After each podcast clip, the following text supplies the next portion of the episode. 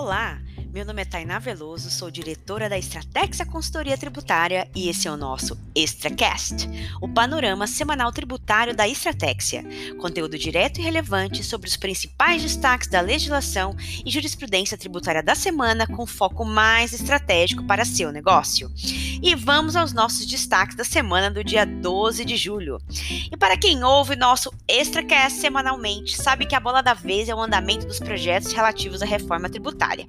Na terça-feira, dia 13, o deputado Celso Sabino, relator do projeto, apresentou aos líderes partidários seu substitutivo preliminar ao projeto de lei 2337, que abrange a reforma da renda. O relator afirmou que seu relatório será amadurecido ainda com as demais bancadas e defendeu a aprovação da matéria ainda nesse ano. E vamos aos principais pontos aí do projeto substitutivo que movimentou os jornais essa semana. A principal mudança é uma redução proposta na alíquota do imposto de renda da pessoa jurídica.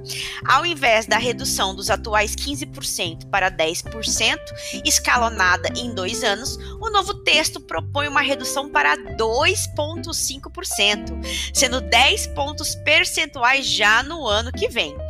Entretanto, para isso ser possível, o plano seria cortar diversos incentivos fiscais para áreas de cosméticos, perfumaria, medicamentos, produtos químicos, aeronaves e embarcações.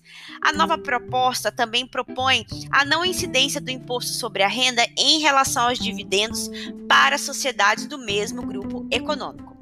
Um ponto que é bem polêmico no projeto original, mas foi mantido, é a indedutibilidade dos juros sobre o capital próprio. Então, os dois pontos é, que fazem parte aí dos rol dos assuntos mais polêmicos, que era a indedutibilidade do JCP e a questão da tributação sobre os dividendos acabaram sendo mantidas aí no novo projeto.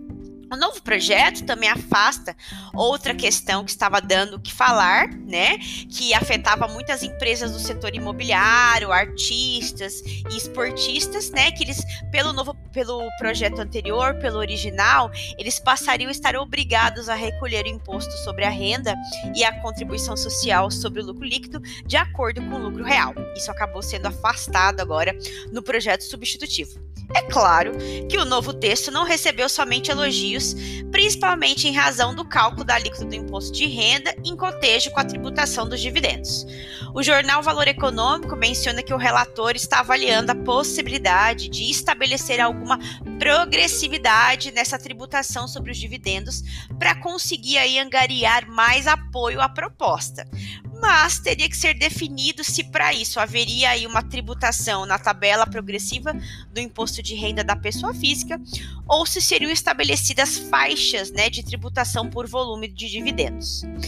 Por outro lado, em manifestação conjunta do CONCEFAS, os secretários estaduais da Fazenda se posicionaram contra o projeto substitutivo apresentado pelo deputado, porque ele prevê um corte no imposto de renda da pessoa jurídica muito mais forte do que a proposta original, o que acabaria impactando aí, né, na receita recebida pelos estados e municípios. Fato é que a suspensão das atividades do Congresso até 31 de julho empurra para o segundo semestre a votação de importantes temas tributários, inclusive esse da reforma sobre a renda. Ao que parece, a prioridade no retorno é a votação desse projeto de lei. Já em relação àquele projeto de lei que trata da CBS, o 3887, ainda não há pressão para que o, tema. É, ainda há uma certa pressão para que o tema seja discutido previamente uma comissão especial antes de seguir para o plenário. Nós vamos seguir aí acompanhando. Outro, tempo que, outro tema que despertou nossa atenção foi comentado aí nessa semana em um artigo do Conjuro. O artigo ressalta que a Prefeitura de São Paulo mantém o cadastro ilegal CEPOM, apesar de uma decisão do STF.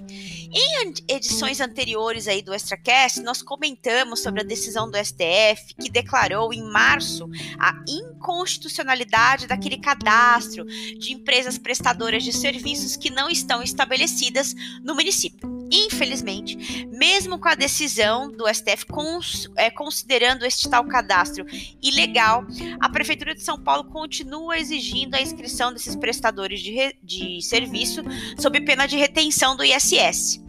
Mesmo considerando que a decisão não vincula os demais poderes, mas somente o judiciário, né, porque ela foi tomada aí no julgamento de um recurso extraordinário com repercussão geral, a continuidade da exigência traz um contencioso desnecessário, pois o contribuinte tem que ingressar com uma ação judicial enquanto a Prefeitura de São Paulo não alterar a legislação. Esse foi o nosso ExtraCast Panorama Tributário. Semana que vem tem mais. Experimente Estratégia, expert por dentro, estratégica por inteiro. Para saber mais, acesse www.estratégia.com.br.